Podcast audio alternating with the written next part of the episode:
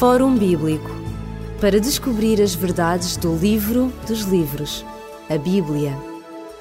Fórum Bíblico. Está a ouvir o programa do Fórum Bíblico. O Fórum Bíblico é um programa que lhe traz assuntos e temas relacionados com a Bíblia, com o plano de Deus para a sua vida. Assuntos que nos informam também e que nos ajudam a compreender não apenas como a Bíblia continua a ser atual, mas sobretudo como através dela nós podemos encontrar princípios e regras de vida que são úteis para a nossa vida de todos os dias. Convidamos-lo a ficar connosco no nosso programa de hoje iremos introduzir um dos livros mais controversos mas também mais espetaculares de toda a Bíblia, o livro de Daniel. Comigo em estúdio está o pastor Elídio Carvalho e nós iremos falar acerca das singularidades deste livro. Dizia um teólogo o seguinte acerca do livro de Daniel. O livro de Daniel contém um bom número de características que lhe são próprias. A mais notável é o anúncio de acontecimentos futuros, tais como o desenvolvimento e o domínio de impérios universais, ou a queda de potências históricas tais como Babilónia e mais tarde Roma, terminando-se pelo estabelecimento de um reino eterno no final dos tempos. Este teólogo parece ter resumido bastante bem o livro de Daniel, não é, Pastor Elídio Carvalho? Efetivamente, tal como disse, no livro do profeta Daniel nós encontramos todos esses elementos que nos mostram uh, claramente uma sucessão do, do, dos reinos reinos que eram, obviamente, posteriores ao profeta Daniel. E eh, se há livros que têm sido objeto de alguma conturbação e de dúvida até, o livro de Daniel não é, de modo algum, exceção. E eh, talvez seja um pouco, eh, como direi, eh, que nos mostra claramente aquilo que é importante, tem a tendência a ser contestado na medida em que não convém que saibam algumas realidades, embora isto se deva a poderes uh, para lá da, da, humanidade, ou seja, poderes, diríamos nós, aquilo, uh, poderes que são contra Deus.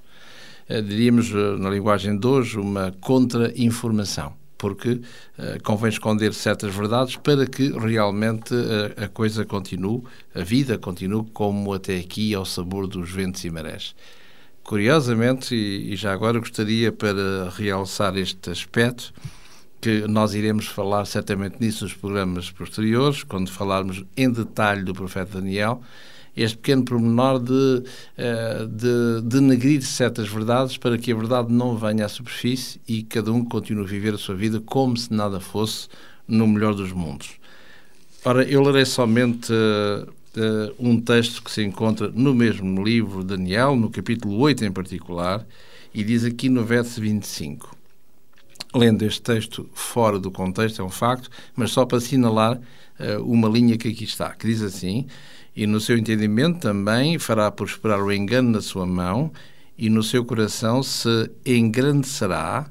E depois diz: e por causa da tranquilidade destruirá uh, a muitos, se levantará contra o príncipe dos príncipes, mas sem mão será quebrado.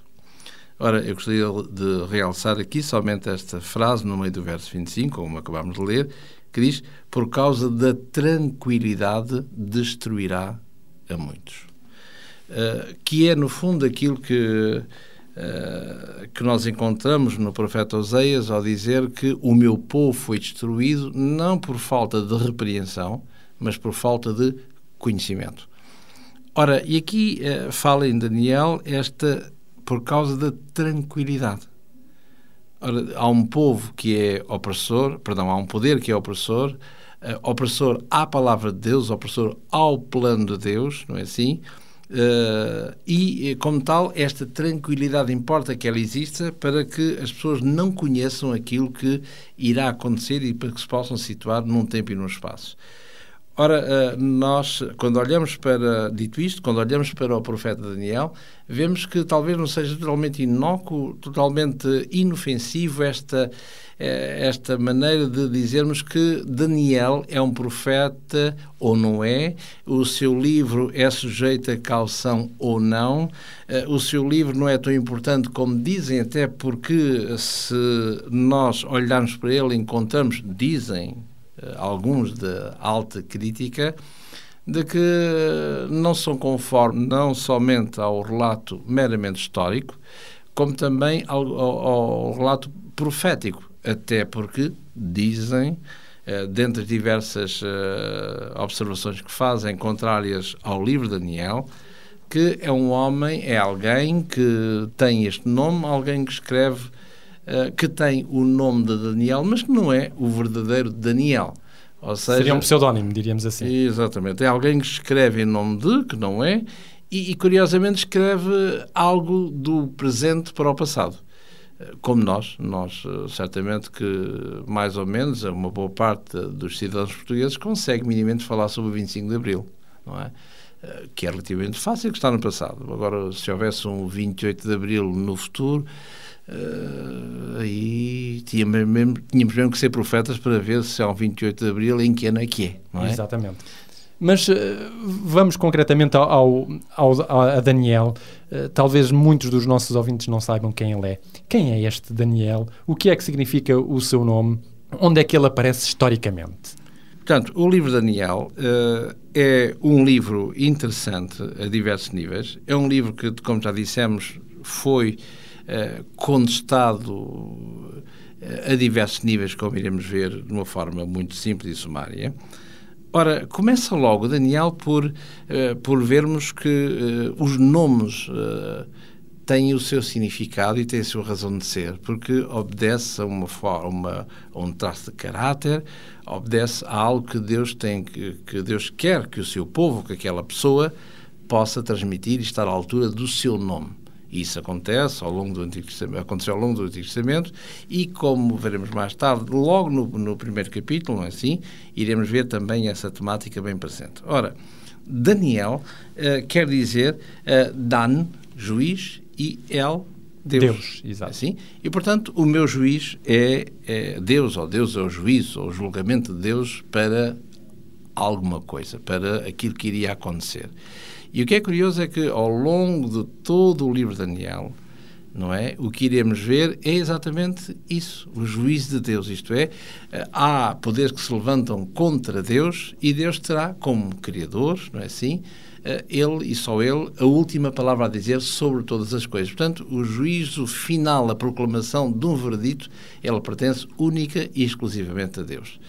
Porque eh, quando olhamos para o profeta Daniel, há várias escolas que vão dar uma colherada, diríamos assim, dar um ar da sua graça.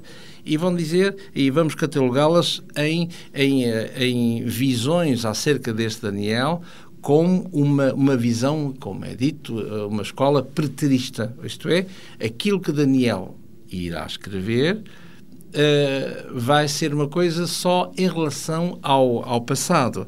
Uh, ou seja, uh, que ele refere do presente aquilo que aconteceu, como há pouquinho dissemos, do nosso 25 de Abril. Portanto, qualquer um pode fazê-lo e não é preciso ser profeta para fazer isto. Ou seja, vamos encontrar por vezes livros que explicam o profeta Daniel baseados neste método interpretativo. Ou seja, partem do pressuposto de que Daniel não viveu no século que ele diz que vivia, mas que vivia mais à frente e, portanto, contaria uma história passada. É isso que chamamos a escola preterista. Exatamente. Portanto, Daniel está a escrever este, este personagem que tem o nome Daniel, seja de uma forma fictícia, seja o próprio nome desta personagem, alguém escreve unicamente do passado. Portanto, isto quer dizer que estamos automaticamente a excluir uh, a ser profeta é esta entidade. Portanto, este, este título, eh, à luz desta escola... Seria mais um historiador. Exatamente, não mais que isso. Não mais que isso. A história faz com documentos e com ideias e, portanto, é só uh, manusear esses documentos com maior, com melhor, maior ou menor talento para termos, então, o livro de Daniel. Exatamente. Mas há outras, há também outras escolas de interpretação, há mais outras duas, não é? Uma outra escola que é exatamente o contrário desta, que é a escola uh, que é conhecida como uh, futurista. Ou seja, uh, aquilo que Daniel escreveu está, como o nome indica, está totalmente no futuro. Nada aconteceu. Ainda, ainda está tudo por acontecer. Ainda há de acontecer, não é? E como tal, não se sabe quando, nem, nem quando, quando minimamente nos podemos preparar para, Uh, e, portanto, quer de um lado, quer do outro, embora seja otimista porque está no futuro, mas não se sabe nem quando começa, nem o período intermédio, nem, e obviamente quando termina. É uma grande incógnita, não é? Ora, e ficamos exatamente uh, indecisos, não é? Sem saber, ficamos uh, totalmente uh, às escuras acerca daquilo que Daniel, que este autor, chamado Daniel, pudesse então dizer acerca disto ou daquilo. É evidente quando nós olhamos ao detalhe, minimamente, por exemplo, Daniel 9, quando fala em períodos limitados em relação a, ao Jesus que deveria de vir, uh, quer dizer, não tem, não tem qualquer, qualquer sentido em relação à, à famosa profecia das, das tais 70 semanas, não é assim? Claro. Daniel 9. E há, finalmente, uma terceira via de interpretação do livro de Daniel que é exatamente este, esta noção, este, esta a escola uh, histórica, que é aquela que, que, no fundo, Daniel nos aconselha a nos situarmos, porque nós acompanhamos o, o início da fala, do dito, até ao, ao, desenvolvimento dele, não é assim, da parte média, intercalar, e, obje, e objetivamente a parte final. E isso mostra exatamente, encontramos, a, estamos a a montante, estamos ao meio e podemos alcançar até uh, a jusante. Isto é, uh, ficarmos totalmente com o plano total daquilo que o, o, livro Daniel, para não chamar profeta, o livro Daniel tem a dizer àqueles que, uh, àqueles que possam ler e podermos ver com curiosidade acerca de tudo aquilo que possa acontecer segundo a palavra de Deus e, e, a maneira como nós nos preparamos para. Exatamente. E é a razão pela qual que eu citei há pouquinho, uh, embora avançando ao nosso tempo uh, e ao, ao, que estamos a falar, aquele texto que eu ouvi há pouquinho, Daniel 8, verso 25. Por causa da tranquilidade, este poder antagónico a Deus destruirá muitos. Ora, se não tivermos presente o livro de Daniel como um profeta, como alguém inspirado por Deus para uma mensagem específica, para um tempo específico, que é exatamente o tempo do fim, uh, quer dizer que este poder que vai germinando, vai crescendo, vai atuando, uh, nós não sabemos quem ele é e, portanto, faz o que quiser e nós estamos totalmente desprevenidos, não é assim? Claro. Logo, a não preparação para o inimigo que nos é comum, que é o inimigo de Deus. Muito bem. Portanto, resumindo, a escola historicista procura, através da narrativa do livro de Daniel, situar na história concreta da humanidade os acontecimentos que aí são mencionados. Que se vão desenrolando a, a par e passo. É? Exatamente. Ora, este livro de Daniel, Pastor Elidio Carvalho, ele divide-se em duas partes uh, distintas, embora por vezes uh, haja também uh, contactos entre uma e outra. Que partes são essas? Nós podemos encontrar no livro de Daniel, tecnicamente diríamos que bem definidas, bem delineadas entre uma e outra, uma secção nitidamente histórica e outra nitidamente profética. E a histórica é exatamente desde o capítulo 1 ao capítulo 6, inclusive. Eh, alguém diri, disse com justiça e com justeza, não é assim, de que eh, esta parte, este poder antagónico a Deus, irá fazer tudo por tudo para silenciar, anular a presença desta entidade, desta personagem que o livro conhece como Daniel. Daniel e os amigos. Esta personagem central, obviamente que não são um amigo de per si ou o conjunto, mas amigos de Daniel, mas o profeta Daniel. E até o capítulo 6, eh, como iremos ver a posteriori, Daniel irá ser, este poder, melhor dito, irá fazer tudo por tudo para silenciar, repito uma vez mais, Daniel. Portanto, e, e, e compreende-se, porque Daniel é colocado em Babilónia, como iremos ver em detalhe a partir do capítulo 1, para, para cumprir alguma coisa, para que o plano de Deus se pudesse uh, desenvolver, não somente em relação ao povo, ao, seu, ao povo de Deus, como também em relação à própria Babilónia em si, na pessoa do líder máximo, o rei Nabucodonosor. Ora, uh, a parte histórica, o capítulo 1, que fala na deportação de Daniel e a educação de Daniel em Babilónia, no capítulo 2 fala uh, que de, de Nabucodonosor teve um sonho, não é assim? Uh, no capítulo um sonho que é que ele não ele está na sua cama ele vê ele, ele vê coisas que não entende vê um, uma grande estátua que tem diversas uh, diversos componentes e, e, de repente aquilo escapa-lhe mexe com ele exatamente o que é interessante é que ele sabe que aquilo existe sabe que sonhou mas não sabe o quê portanto se quisermos tem uma amnésia parcial em relação a um ponto e, um, e uma clarividência total em relação ao outro. Ou seja, eu sonhei e contra isto eu não Sabe vi... que é importante, mas não sabe o, o que é que é importante. Portanto, há aí qualquer coisa que humanamente não se explica. Não é assim, humanamente, mas à luz da palavra de Deus se explica totalmente como a seu tempo nós Exatamente. iremos ver. No capítulo 3, portanto, tem os seus amigos, os amigos de Daniel. Daniel não está, porque entretanto ele tem outras funções, diríamos quase como primeiro-ministro de Nabucco, é assim, tem a ver com, com os amigos de Daniel, uh, as funções que eles tinham, ou seja, uh, e também a sua fidelidade uh, ao, seu, ao seu Deus. No capítulo 4 fala de uma de que o rei vai ter uma ficar louco, diríamos assim, eh, durante algum tempo ele vai proceder, ter uma vida como qualquer animal, eh, que, que tecnicamente é, é, chamada esta doença, entre comas, eh, licantropia, onde a pessoa pensa e vive como animal.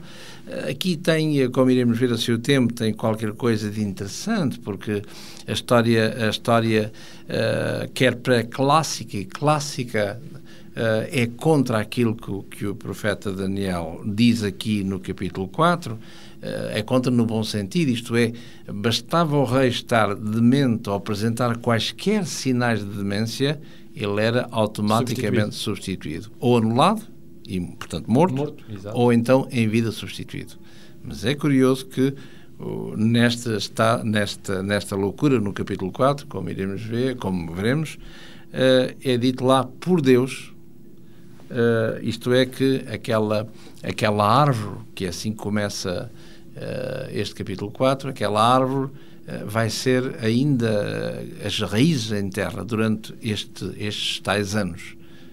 E durante estes tais anos, um poder sobrenatural vai fazer com que Nabucco seja continuamente ser considerado rei, ainda que demente. O que é uma coisa inaudita para a história pré-clássica e clássica. Exatamente. Portanto, isso prova e mostra claramente que há um poder. Até, eh, se me permite dizer, quando nós olhamos de uma forma mais, eh, mais bíblica, já não direi erudita ou académica, que eh, é verdade que nós dizemos muitas vezes que o livro de Daniel está lá para nos mostrar a sucessão dos impérios, aquilo que irá acontecer, que é verdade.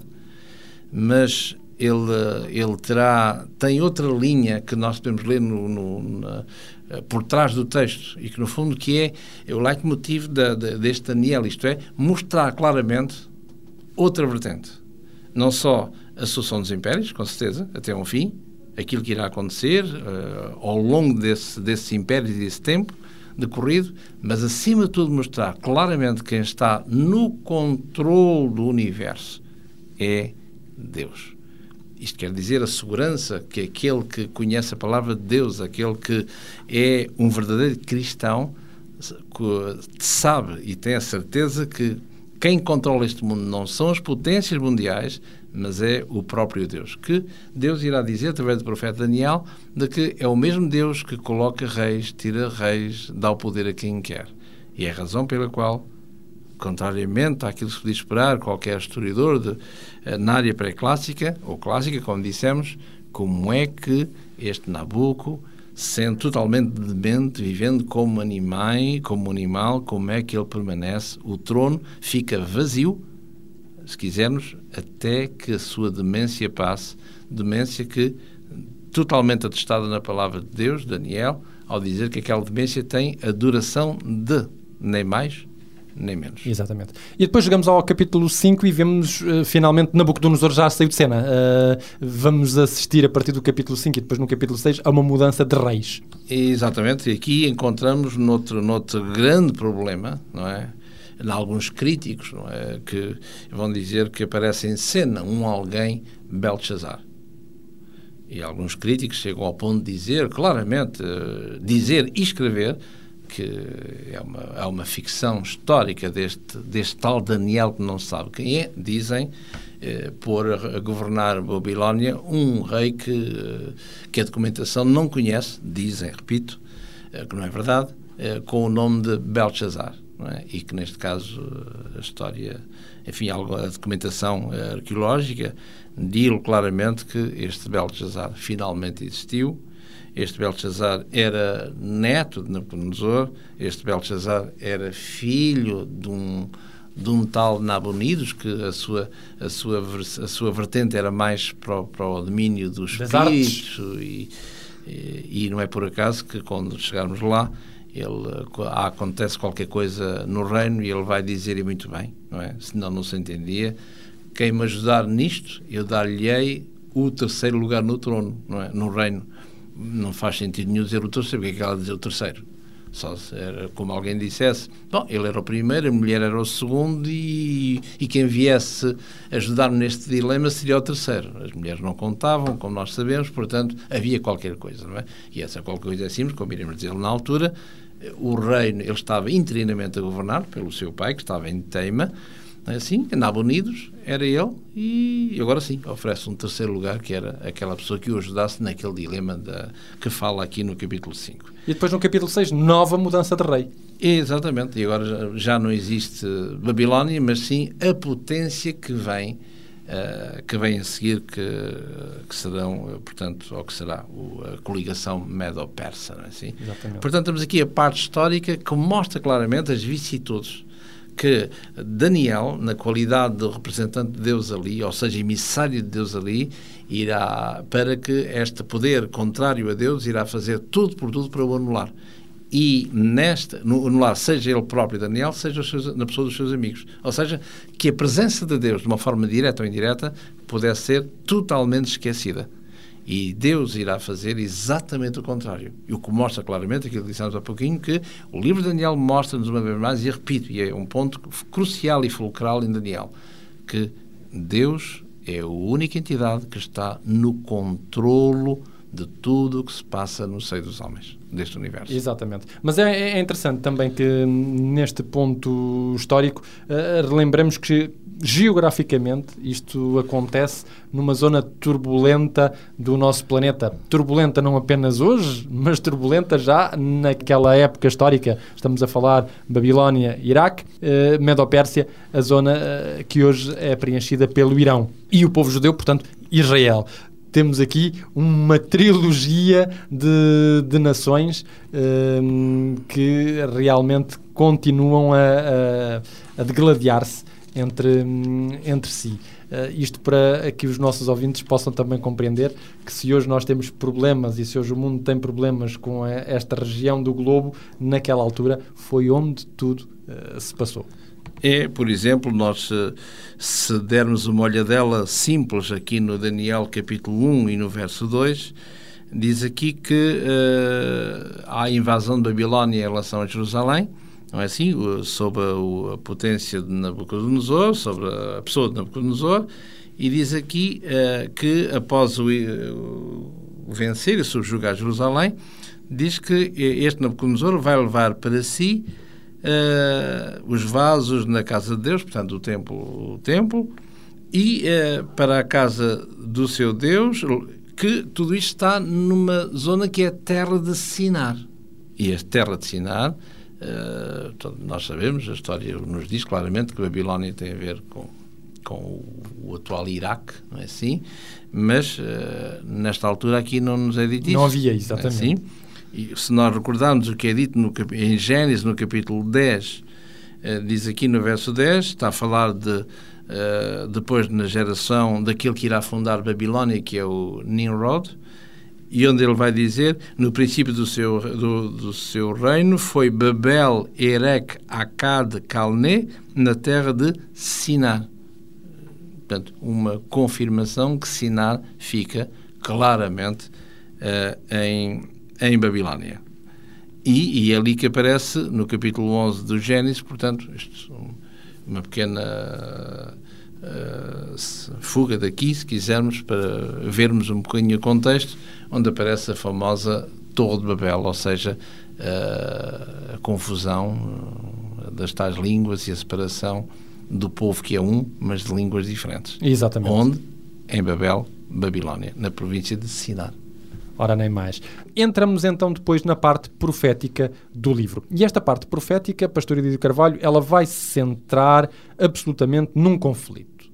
Uh, do capítulo 7 depois ao capítulo 12, nós vamos estar em presença de um conflito, um conflito entre Deus e outros poderes, não apenas políticos, mas também religiosos. Uh, seria bom que uh, fizéssemos um, colocássemos um pequenino ponto no i. Isto é, uh, se nós consultarmos uma Bíblia dita protestante, encontramos 12 capítulos no livro de Daniel.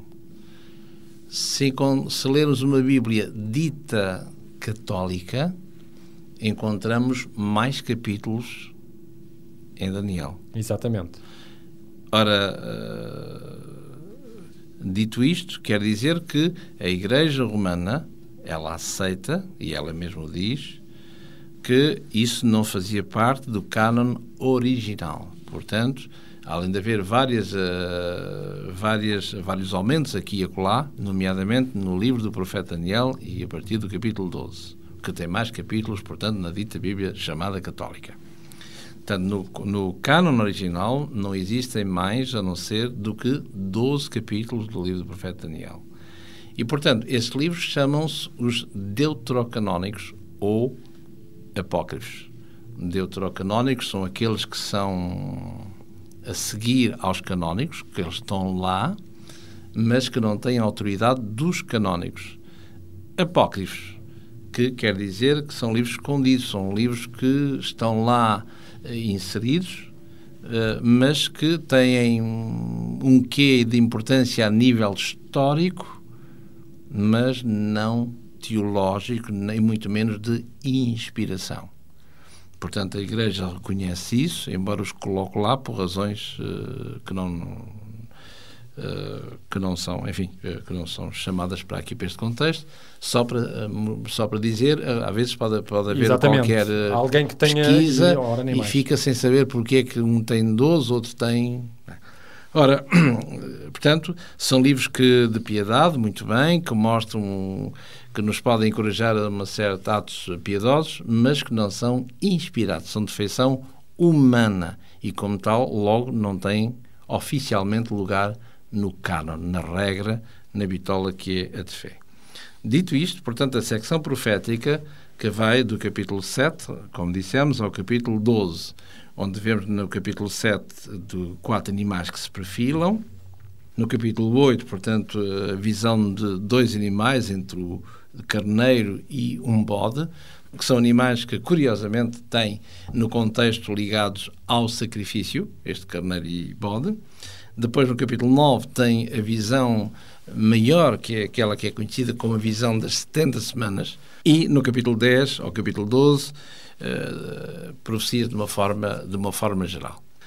Ora, nestes, uh, aqui temos estas duas partes, de histórica e profética, deste livro de Daniel, que uh, eles mesmo não se compadecem das críticas uh, dirigidas a este livro, isto é, que é um livro de ficção ou que é um livro totalmente diferente daquele que é diretamente e normalmente colocado. Eh, porque o livro deve ser colocado em, na, na, data em que ele realmente foi escrito, cerca do sexto século antes de Jesus, Jesus e não uh, cerca do ano uh, 165, diríamos, uh, o pós uh, essa, essa data. Portanto, totalmente deslocado no segundo século, ou seja, no sexto século, antes de Jesus, e para o segundo século. Para quê? Para que, ao colocarmos ali, estamos totalmente descontextualizar Daniel, e se o colocarmos no segundo século antes de Jesus, está ali para fortalecer os movimentos contestatários uh, a resistência contra a tirania de Antíoco Epifânio, e não, portanto, no século VI, como na realidade ele foi, ele, ele foi escrito. Ora, eh, dizemos nós que, que, que, esta parte profética me, menciona um, um, conflito, não é? É, é, é um livro com, conflituoso, ou seja, há, há, Deus, há o povo de Deus e há um poder que se opõe a Deus. No fundo, apesar, vemos também que, que há uma mudança de linguagem. Ou seja, uh, vão aparecer animais, uh, alguns uh, que, não se conhecem, que não existem mesmo, mas que esses animais traduzem poderes. O, que é que nós podemos dizer já introdutoriamente acerca disto para que as pessoas possam, quando leem o livro, não, não se assustar muito? É, é verdade que Daniel usa, vai buscar à, à, à fauna alguns animais para demonstrar quem é quem. O que é curioso é que, desde, portanto, no capítulo 7, vemos ali alguns animais, três animais que são conhecidos. Temos um leão, temos um urso, temos um leopardo. E, e de repente aparece, no final, aparece um, um monstro. Uma, um, um, alguém. Um alguém diferente. Claro. E a pergunta que nós podíamos fazer a nós próprios, como leitores, simples, é por que é que aparece na fauna ele, animais que são conhecidos. E não aparece, não aparece um quinto animal, que como disse, o tal monstro, a tal, a tal fera, o que nós quisermos chamar, é muito bem, desde que esteja o mais perto do original, em termos filológicos, é, não parece um, sei lá, um, um outro animal, um permita-me dizer, um elefante. Mas é interessante que até mesmo o leão, o urso e o, e o, e o leopardo têm características que não se vêem por aí. O, o leão tem asas, o leopardo também, o urso tem três costelas na boca, nós não os vemos por aí. Não só, a parte, não só aquilo, as pequenas, pequenas coisinhas que, que são também estranhas em relação aos animais, não é assim? Mas estamos, neste caso, somente a situar no animal em si. Exato. Não é? Ora, porquê é que não é um, um, elefante ou, sei lá, um outro animal qualquer, claro. não é? Mas não, ele vai, vai dizer que é um animal estranho. Quer no livro de Daniel, quer no livro do Apocalipse, que são dois livros que são complementares entre si, uh, lhe chama uma besta, uma, uma fera, não é assim? Portanto, é, isso quer dizer, em princípio, em princípio, não é assim? depois iremos contextualizar, quer dizer que este, aquilo que está por trás deste animal, ou seja, um poder, é de tal maneira tão estranho, tão estranho, tão, tão bizarro, tão, tão, tão, tão, tão, uh, que uh, o profeta não tem, não tem nada para o definir, ou seja, é de tal maneira inconcebível, de tal maneira tão... Que um animal desses exista? Assim como o poder que lhe que dá, é, que, vai, que, que ele representa. Trás, exatamente. exatamente. É qualquer coisa que é inesperada a tal ponto que não pode ser de onde é que isto vem, porque é que é, quem é ele e de onde é que vem e porquê é que está. Não é? E quando chegarmos ao detalhe, uh, iremos ver Uh, sem ser um, proselitista ou sem ser uh, ir longe lá, não é isso que nos move. O que nos move é mostrar a palavra de Deus tal qual ela é, para vermos realmente se as coisas se encaixam ou não. Assim, uh, que poder é este que é contra Deus? Que poder é este, como nós vimos há pouquinho em Atalho de Foice, no capítulo 8 e no verso 25, que é totalmente contrário ao plano de Deus e diz lá naquela linha que nós nos debruçamos um pouco, não é?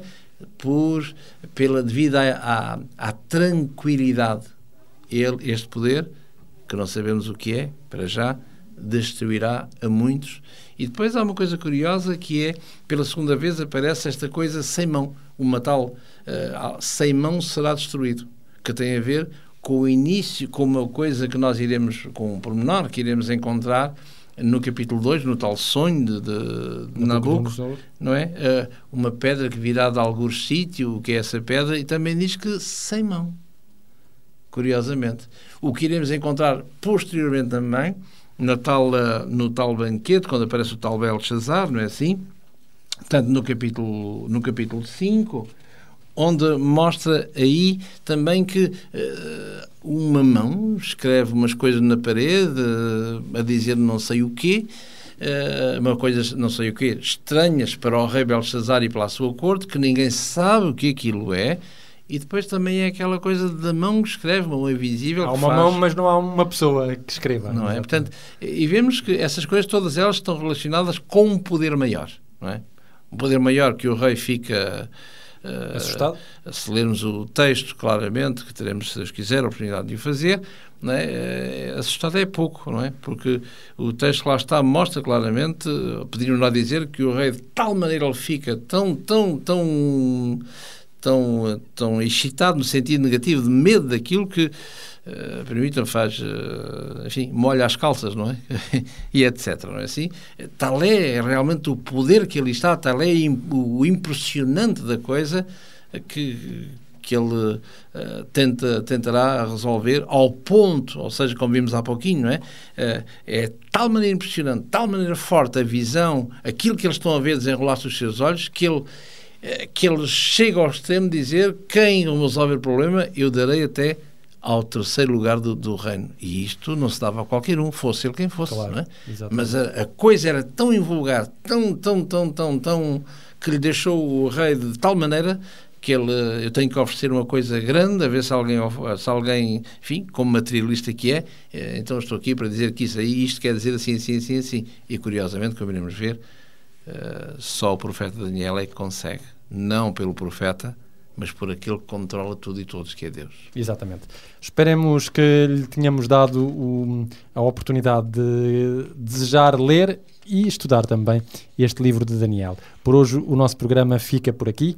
Eh, foi uma introdução a este livro e a partir dos próximos programas iremos entrar mais profundamente dentro de cada capítulo. Desejamos a todos aqueles que nos ouviram e que estiveram connosco as melhores bênçãos de Deus. Nós estaremos convosco no próximo programa. Até lá, que Deus vos abençoe e uma boa continuação para todos. Fórum Bíblico para descobrir as verdades do livro dos livros, a Bíblia. Fórum Bíblico